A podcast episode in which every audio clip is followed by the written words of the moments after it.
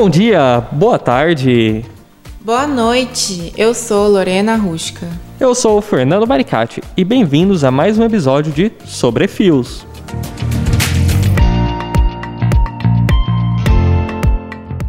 Mas antes de falar do episódio de hoje, vamos contextualizar um pouco. No episódio passado, a professora de moda Maria Antônia contou pra gente um pouco sobre a história da moda e como vestir se transformou em um ato político. Além disso, o cabeleireiro e visagista Júlio Mendes falou sobre a expressão por meio do cabelo. No episódio de hoje, vamos avançar mais um pouco no tema da expressão através da moda, mas agora dentro do movimento LGBTQIA. E os entrevistados Maria Antônia Romão e Júlio Mendes voltam no episódio de hoje. A cada 23 horas, uma pessoa LGBTQIA é morta. É um número muito alto. Por isso, os corpos e a estética de pessoas dessa população muitas vezes são atos políticos de resistência. Nossa, Fernando, mas ainda bem que o debate vem sendo cada vez mais constante. Inclusive, como já falamos, a moda vem sendo uma ferramenta importante de mudança social.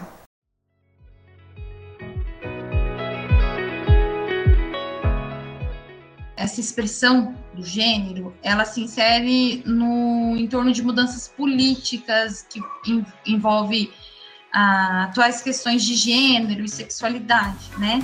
é uma tradução e reflexos das problematizações atuais, né, de problematizações pertinentes à política corporal ou política de identidade por parte dos movimentos sociais e de resistência ao modelo heteronormativo. Isso é um reflexo nosso, um reflexo dessas questões, desses questionamentos, né, dessas mudanças.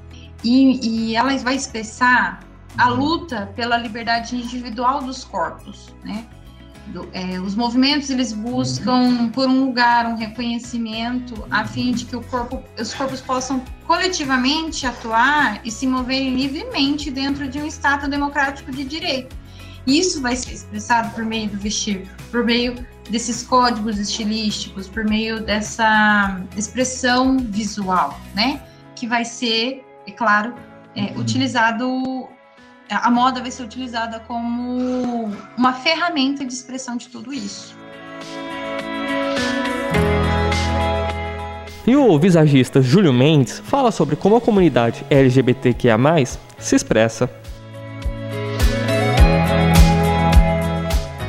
A identidade, a aparência, principalmente na, dentro da nossa, né, da nossa comunidade, vou me pôr aí dentro também, é, ela se expressa com muita cor, é, eu, eu acredito que se fosse uma identidade, se a gente pudesse plausar realmente algo para a identidade LGBT, seria a cor. É muito colorido, é muito vivo e principalmente as pessoas tentam sim se expressar e se colocar de alguma forma através do seu estilo.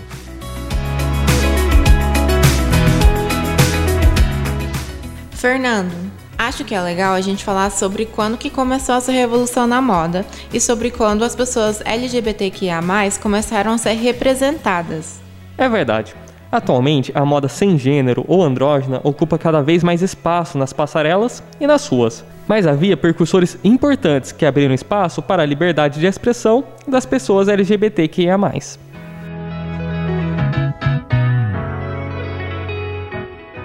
Então, no século XX, com a contracultura, com esses grupos, né, essa revolução jovem, esses grupos que vão surgir, esses grupos urbanos, nós vamos ter diferentes estilos surgindo, é, que vai, que, que serão formas de expressão dessas mudanças sociais, dessas crenças, desses questionamentos, né?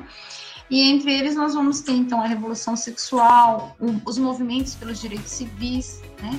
Que vão ser fundamentais é, como base de ideologia para serem representados no vestir, né?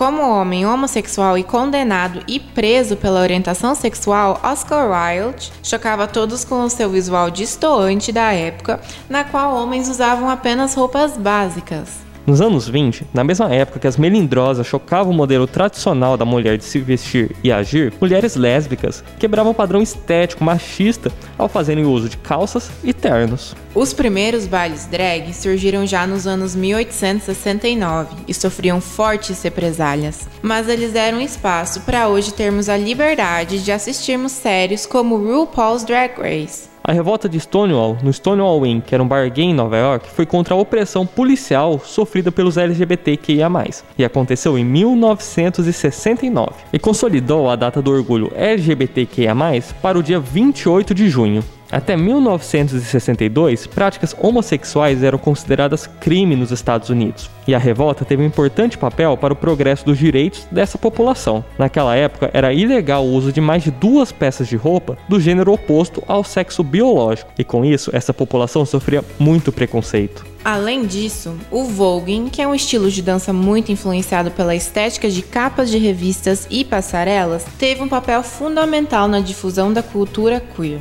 Não é apenas uma dança, é um movimento cultural com maior concentração nos anos 90 com o videoclipe Vogue da Madonna. A cultura pop teve um papel fundamental na estética e vivência queer.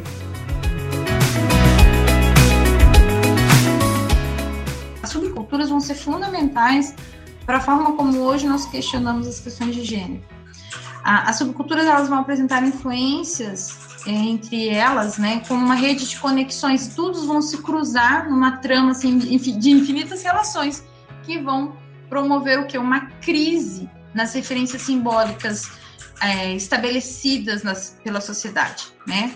Então essas subculturas elas vão deslocar as fronteiras, vamos dizer assim, que antes eram fixadas entre o homem e mulher, né? Nós tínhamos fronteiras muito bem estabelecidas. Essas subculturas elas vão deslocar essas fronteiras simbólicas e visuais, né? Elas vão começar a questionar.